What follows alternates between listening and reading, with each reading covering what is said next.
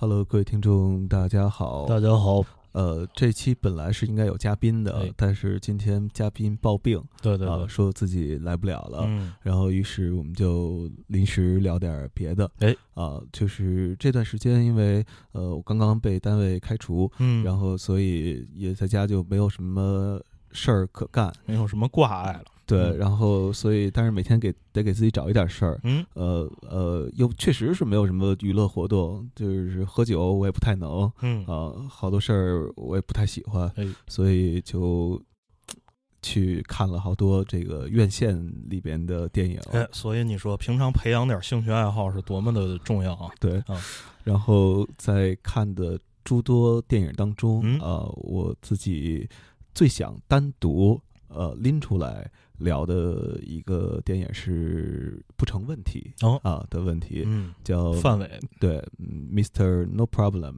啊，没问题先生。呃，这是根据，因为有很多很多的电影方面的公众号，包括在朋友圈里头，这个片子炒的，至少在我的朋友圈里头，这个片子炒的比较热。啊，它是一个拍着黑白的这么一个片子，然后特别。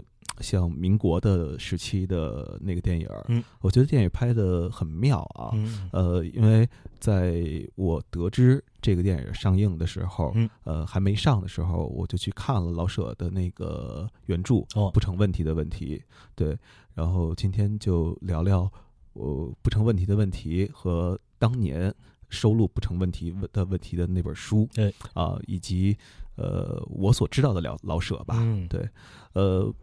因为大伙儿，因为从小是这样，我是在北京这座城市受的教育，嗯，所以呢，老舍是呢是北京人，呃，包括他就是晚年的时候有一个没有写完的，呃，不能算是小说了吧，已经有点算半传记性质的，叫做《整红旗下》，嗯，对，那个是没有写完的，所以包括《骆驼祥子》也好啊，《四世同堂》也好啊。呃，还有茶茶馆儿，茶馆儿，对吧？呃，这个你比我了解啊。对，这些都是剧本儿，都被改编成了戏剧。对对，然后其中《四重堂》的那个导演啊，就是最近，也就是又重新在江浙沪地带吧，啊，演了一圈他的新作叫《聆听红衣》。聆听红衣，对。然后田沁鑫导演，田沁鑫导演，对，呃，也来过我们的节目。嗯嗯，所以就是我从小。受到的这个教育啊，说老舍是一个什么样的人呢？是一个北京文学的这么一个代表。嗯，呃，北京文学有几个代表，一个叫王，一个叫王朔，一个叫老舍。没错，对，就是我对过的这个。呃，那是我我对对就是那那那那那时候我听那话是这么说的，就是说这个这在这个中国这个中文作家的这历史上，有两个人把北京话说到头了啊。一个是老舍，一个就是我对面这王朔。对，我我们都写过共同的题材。对对，老舍写的是骆驼祥子，是拉洋车的，然后我写的叫师傅走嘛，开黑车的。对，呃嗯。开玩笑啊，对，说回来，就是老舍说是北京文学代表。其实后来，呃，当时在小的时候，说实话，在教科书当中收录那些老舍的那些篇章什么的，是看不下去的啊，没有觉得多么有意思。是，直到后来看了老北京，就是就是文艺仁义的这帮老老演员，啊，演的一些话剧，才。咂摸出嗯那么一点味儿来啊，而且啊还是咂摸出那么一点味儿来，是觉得其实有很多很多的作品。呃，就是仁义那些老戏讲老北京的，我自己觉得是比老舍写的要好的。包括那时候小时候说说老说有一条沟叫龙须沟啊，呃，我因为我们家那时候小时候老吃龙须面，你知道吧？然后所以就是龙须沟跟龙须面有什么关系？觉得那沟里全是面条。对啊，然后后来才知道啊，这个就在今天应该是天坛的金鱼池北门那块儿有一个地方叫叫金鱼池，当年有一条臭河沟，里边全是。是汤子，对对。然后呢，这个经过我们伟大的政府，嗯，然后就是治理好了啊，就还这个老百姓一个呃健康呃这个就是卫生的这么一个生活条件吧。对对对，不容易着火嘛。对，讲的是。不容易爆炸，是吧？对对对，讲的是这么一个事儿，所以那时候也会误认为说老舍是一个呃，就专门讲老北京事儿的这么一个作家。是，直到多年以后啊，去看了更多的老舍的作品，才发现，呃，其实老舍是写遍了全中国啊，甚至都写到英国去了。对。对，因为呃，老舍是。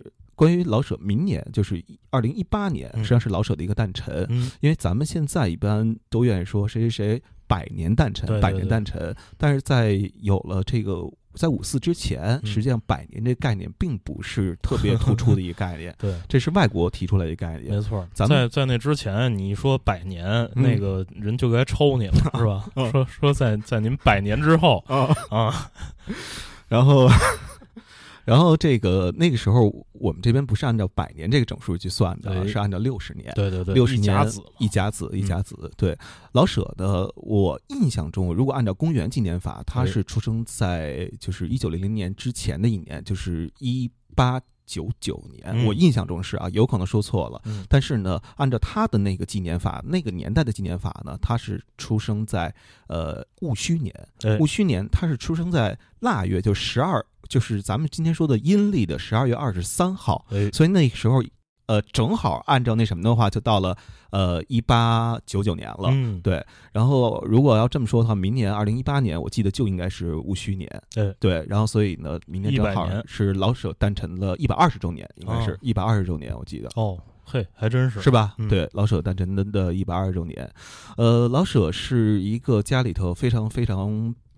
贫困的这么一个家庭出生的这么一个人，他家虽然是旗人，但是他爸爸好像是在八国联军的时候，然后那个因为旗人都得打仗嘛，对啊，在八国联军的时候，好像在北京那个抗敌，然后后来嗯。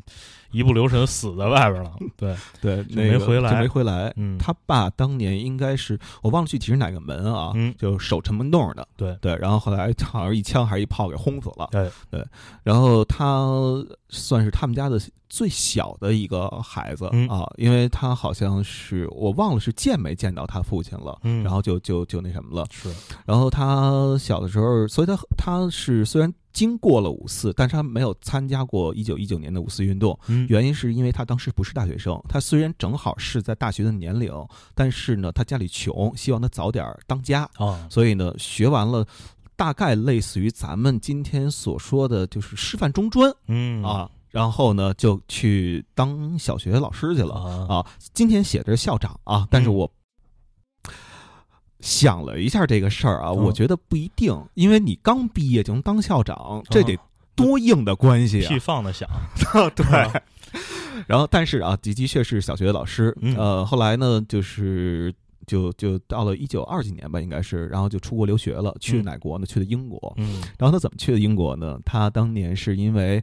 呃，就是会说一点外语，因为他当时已经信了这个洋教了哦。然后呢，跟这个传教士呢学两句外语，但学的不精，学的那外语相当于今天咱们说的 Chinglish 哦，就是会蹦词儿。嗯，但是老外知道，哎，你这说的是我们的话，但是你这我们的话吧，他老外是听不懂的，所以他就登上了一艘开往英国的船。嗯，但具体什么时候到这地儿根本就不知道。上船的时候跟他要票。嗯。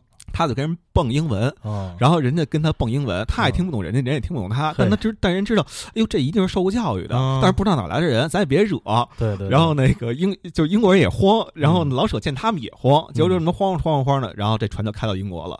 他说，怎么？后来我看他传记里就写，他说怎么去判断这地儿这船到地儿了？嗯，看大伙儿都下船了，嗯，他觉得哦，到终点，到终点了，就下去了。嗯，然后大伙儿买票呢，去坐火车转火车，他也转火车，然后就这么着去在那个呃英国，就是找的应该是当时他在中国已经认识的一个朋友，然后托的关系，这么着去开始的念念的书，嗯，然后没两年就去教书去了。教书这地儿呢，过去。是叫做东方学院哦，对，但是实际上，这个我看他那个描述啊，就是东方学院什么样啊？一对一教学啊，就是一老师就一学生，嗯，然后那个呃，就是私教，对，而且这学生吧，具体教什么没有，学生有什么疑问，你就得给学生解答什么疑问啊啊，说不会怎么办？老老舍说不会没关系。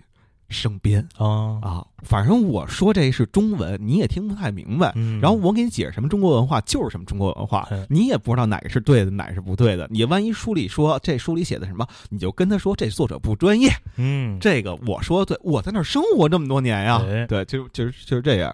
所以他在英国的时候就已经开始写小说了。但是呢，呃，这就说到什么呢？说到就是不成问题的问题。为什么想说这一段啊？因为我看很多很多影评都说，包括。这个导演梅峰自己也说，说不成问题的问题啊，是这个在反映这个呃咱们的这个社会当中这个人情的这个问题啊。呃，我自己看到这句话的时候，我心里稍微有一些不太舒服啊。对，呃，我这个舒服，呃，正确与否，这个大伙也别骂我，因为我觉得有人的地方就有人情儿。啊，跟具体在哪个地方没关系。对，然后呢，还有一点呢，就是说说他说揣测老舍说这东西是为了写这个人情世故，所以呢写了一个不成问题的问题，嗯，这么一个小说。小说不长，就两万字。嗯，呃，但是就我所知啊。老舍从来没有这么想过。嗯，老舍那个小说，我印象中是在一九四三年，对抗战期间，他当时已经不在北京了啊，他当时是在重庆。嗯，那个地方叫什么呢？如果咱今天输入法输的话，是叫北碚。哦，但是我去重庆的时候啊，人家跟我说这个地儿实际上叫北碚啊，我无所谓啊，就是具体怎么念，呃，的重庆的人肯定都知道这个地方，在重庆郊外的这么一个地方，有一个树花农场，然后如何如何。他当时为什么要在那儿待着呢？因为那块儿当时是一个疗养院。嗯，呃，老舍收收老舍的这个小说的那本书，在当年啊叫做《贫血集》。哦，为什么呢？就因为他贫血了，哦，然后在那期间呢，得，因为他当时已经专业作家了，就不靠别的挣挣钱了，嗯，所以要挣稿费，然后呢又没有什么，又没法出去干活去，没法出去教教书去，所以只能靠稿费。这个挣钱，然后于是呢，就自个儿插自个儿，叫贫血集。对，因为老舍的话，他从来没有考虑过一个作品当中文学性的这个这个问题。因为老舍第一个小说啊，长呃就写的比较长的一个小说叫《老张的哲学》。嗯，老张的哲学讲的就是他在北京教书的那段期间遇上的这个人。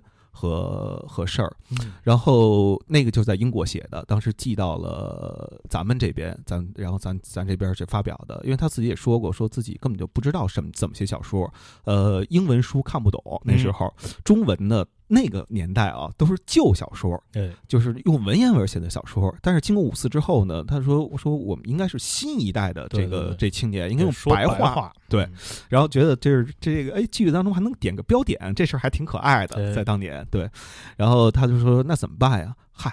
我就甭管这个了，我想怎么写就怎么写。嗯，但是有一点，他说我这东西一定得让人觉得好玩儿，就是说白了就要有幽默感。对，所以就是今天我们去说老舍当年就是为了说反映中国人情什么乱七八糟的这个事儿，我自己觉得。呃，是是是值得商榷的啊，因为我自己也写东西，所以呢，我知道一个，而且我自己也不懂文学啊，这个，呃，所以我知道，就是当这么一个不懂文学人去写东西的时候，更多的是想把一个事儿说明白了，而且往往是遇上一个有意思的事儿，嗯，才才有说的这个冲动，对，才有说的这个冲动，他只是在想把这个事儿写出来。关于这个作品在表达什么什么意义什么的，这可能是后话了。写完之后重新追溯出来的，没错，没有在一开始就就就铺设好我这大纲怎么怎么怎么怎么没有没有对。然后后来老舍在英国又写了两个，其中最有名的一个是二马，嗯啊，二马他当时写的就是。老马和小马嘛，对，两个两个人，一个老年人，一个就是就是接近中年人吧，然后一个年轻人，就学生的这种感觉，两个的这这个新旧青年的这么这么这么一层关系。后来就是老舍就回到了回到了。我我这点有稍微有点忘了，我忘了他是直接回的中国，还是当时在新加坡逗留了一段时间。然后反正他在新加坡的时候也在那边教过书，写过一个小说，也非常有意思，大伙儿可以去看啊，叫叫小坡的生日，新加坡嘛，小坡，小坡，小坡的生日，坡坡。对，然后再后来，他就是在济南啊、青岛啊什么的很多很多地方都带过，都写过，就是特别有意思的作品。反正，呃，我的建议，如果大伙儿真要想去看看老舍的话，建议千万先别去看什么茶馆啊那些大的那些那些东西，那些东西，说实话啊，呃，因为被。我们的这个教育已经说了太多年了，是，所以但凡是能够收进我们课本的东西，呃，往往除了他的写得好啊之外，他可能还会呃有另外一层作用。没错，而且呢，当时老舍他面临的环境，哎，也不是说他面临的环境吧，他那个后来是主动选择的，就是回国嘛，啊，回国呃，然后继续创作，然后他在。新中国建立之后，然后一切就是气象，呃，都是全新的。然后他也受到了一些刺激，呃，不是受受受到了一些鼓舞，嗯，对吧？然后他就创作了很多呢。呃，其实你像茶馆什么这样的作品，他都是在那个回到新中国之后，对啊，开始写的。嗯，他其实是一种有某种程度上说呢，是一种有目的的一种创作。嗯啊，然后这个东西就是他为什么能在茶馆的这么一个单一的一个环境当中把。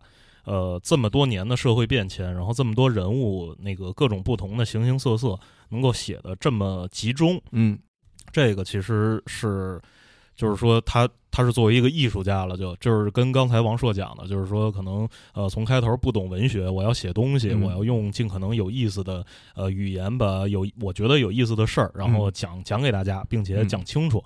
可能这个跟那个时候的写作状态就不太一样。对对，老舍他除了就是在呃北京人艺那些特别经典的那种保留剧目，嗯，比方说像这个刚才我们讲过的茶馆，然后像龙须沟。嗯，呃，这些之外呢，还有另外两个被这个后来其他北京人艺之外的其他的院团改编成话剧的一个。嗯，呃，刚才讲的《四世同堂》，《四世同堂》是其中之一，因为《四世同堂》这个整个的工作我参与的比较多。嗯，呃，那个时候田沁鑫导演就是改编这个《四世同堂》，也是一个非常漫长且艰苦的这么一个过程，因为呃，《四世同堂》他写的其实就是老舍他。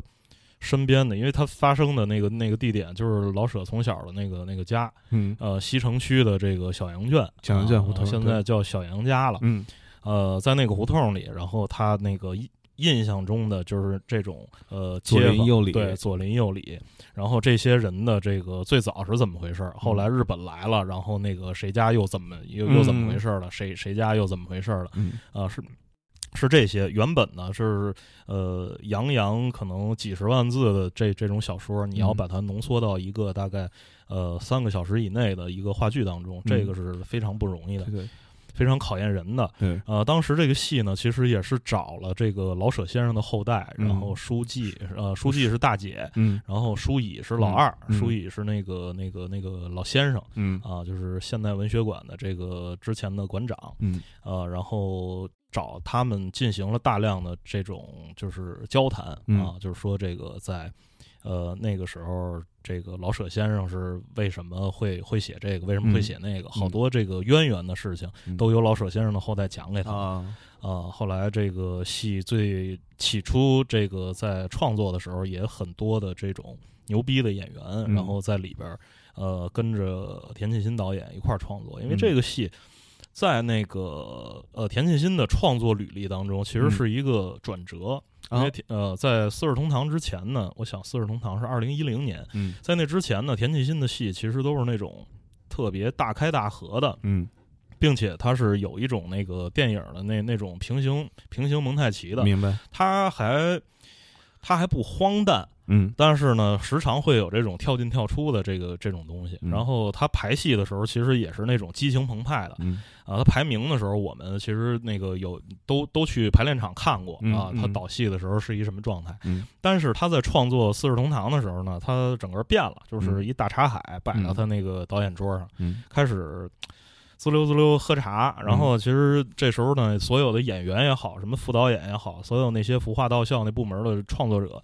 都好，就是其实心里是特别慌的，说说这个老田儿这个怎么了？这为什么变变成这样了？他是不是不会排戏了？啊，这个就是，但是后来呢，他用这种状态，嗯，就是他他他后来自己就说，说我必须得让自己就是喝茶，嗯，然后就是说能够。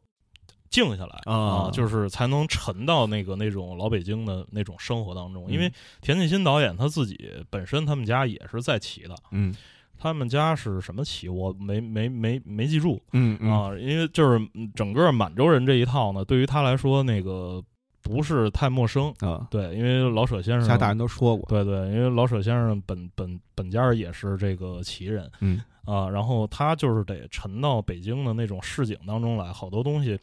呃，只有喝茶的时候才能慢慢浮现出来啊，不是那种喝酒能排出来的戏。嗯嗯嗯。呃，这个刚才讲的是《四世同堂》，但是在《四世同堂》之前，在二零零八年的时候，嗯。中国国家话剧院就是跟国家大剧院，嗯，呃，一块儿排过另外一个老舍先生的，怎么说呢？就是说刚才我们聊到了那个《整红旗下》，嗯，没完成的那个《整红旗下》，嗯，呃，在一九八五年的时候，其实是仁义的于日之，嗯，于日之先生找到了剧作家李龙云，嗯，啊，就是说希望他能把这个《整红旗下》啊，整个把它改成一个，虽然没完成，但是希望。让他把它改成一个话剧，但是从八五年开始，这个李龙云就开始弄弄这个事儿，一直弄了你算二十多年。嗯，呃，最后呢，就是写成了一个叫《天朝天朝上邦》，最早那个剧本叫《天朝上邦》。后来在上演之前呢，就是这个呃，经过多方探讨，就是把这个剧名改成了叫《天朝一九零零》啊。呃，这里边呢分三个部分，就是家事、国事、天下事三个部分。其中的这个家事，就是根据老舍先生没完成的这个呃《整红旗下》哎来改编的。那个戏呢，也是国家大剧院，就是因为零八年刚刚建成开放嘛，就是它刚开放的这个就是呃。怎么说呢？叫开幕演出季当中一个特别重头的一个戏。嗯，呃，这里边反正也云集了好多人，这个陈建斌，嗯，呃，倪大红，嗯，韩童生，什么马书良、牛飘，呃，冯宪珍，嗯，啊，所有所有这些人，那里边有一慈禧太后，嗯。当然，这慈禧太后呢，在里边没有一句词儿，她就是穿穿着那个慈禧太后那衣服，就出来在那儿坐了一会儿，嗯，就是这么一角色啊，就是也找了一个叫高宝宝的一个就是著名的演员，然后来来扮演这个，嗯，当然，这个李龙云先生，这个现在已经不在不在人世了，嗯，前几年就是因为那个多年的这个这个病，然后就是去世了，已经。但是其实回想起来，这个《天朝上邦》这个这个戏还是挺好看的。人家尤其那个戏的导演呢叫尹力啊啊，他是一个电影导演。嗯呃，但是这个尹力呢，他本身他也是北京南城那种土生土长的一个那种老北京。嗯，但是他用了好多这种电影的这这种手段，在舞台上那种框架式舞台，然后分块的这种表演，然后分块的照明，就是好多这种，然后。那里边儿，因为在晚清的时候呢，那个其实清朝整个的这个状况也是这种光怪陆离的，嗯，好多洋玩意儿其实已经进来了，嗯啊，然后可能那个他们就是这这是在这个紫禁城里，包括这个皇城根儿下边这些老少爷们儿，他们就是呃时常的也能看个热闹，嗯，但是与此同时呢。好多事情还同时存在，就是说，你像那种旗人那种纨绔呃纨绔子弟、铁杆庄稼那种提笼架鸟的，那种东西还还还在。就是这里边有一个角色，呃，就是那种绝绝对的，就是每天也不干嘛，然后就是铁杆庄稼已经倒了，然后也呃挺穷的，但是每天还是只。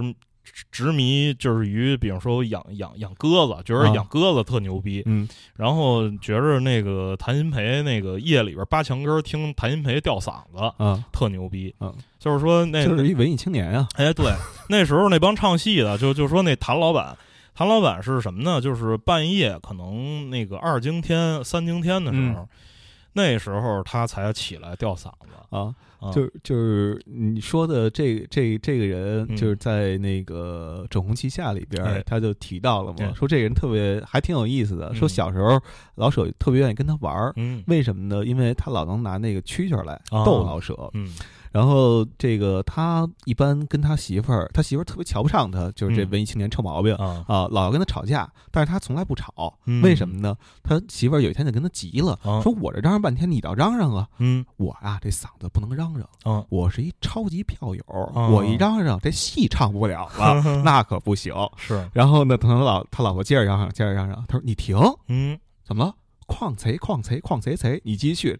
然后他老婆就乐了。对，就是觉得可能聊到那儿该该有锣鼓点儿了，对，嗯，对所以就加一段儿这种，对嗯呃，就是不成问题的问题呢，他刚才说说了，他是收在这个贫血集里头，哦然后贫血集里头，呃呃，这里边还有一个小的短片啊，叫叫叫一桶炮台烟。哦，对，这个说的是谁呢？就是在里边有一个角色叫尤大兴，嗯就是从国外归国回来了，搞嗯农业的、嗯啊，工作特别特别认真，就是用咱今天的话说，就有点轴啊的这么一个人。嗯他的另外一个故事，嗯。实际上就是被写成了呃一桶泡大烟，嗯。就是说当老师，然后呢学生呢说那个作业就大概就是考试过不去，说给、给给给塞点钱嗯。啊不要，嗯。然后后来结果最后呢就是人家就把钱生给人撂那儿了。嗯。然后呢，出门儿，然后他出门刚要还，这时候一学生过来了，那个学生就说说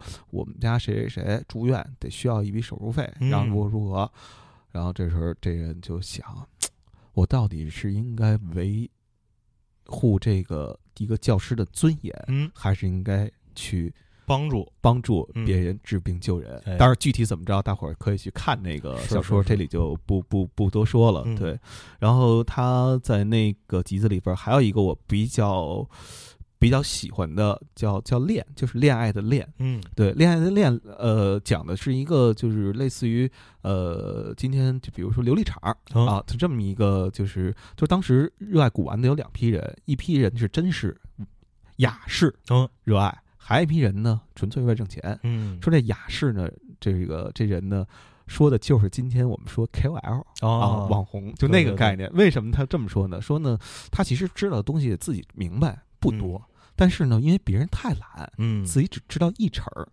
这一成儿在懒人看来就变成了十成儿。嘿，就老舍写的东西都是特别特别品。嗯还有一个叫八太爷，八太爷也是，八太爷说的是什么呢？说的今天就是今天咱们说古惑仔，嗯或者是地痞小流氓，哦怀着那种我要当英雄，嗯我要成为这个叫什么陈浩南吧，啊啊，浩南哥，或者是叫什么那个山鸡哥啊啊，就那种的。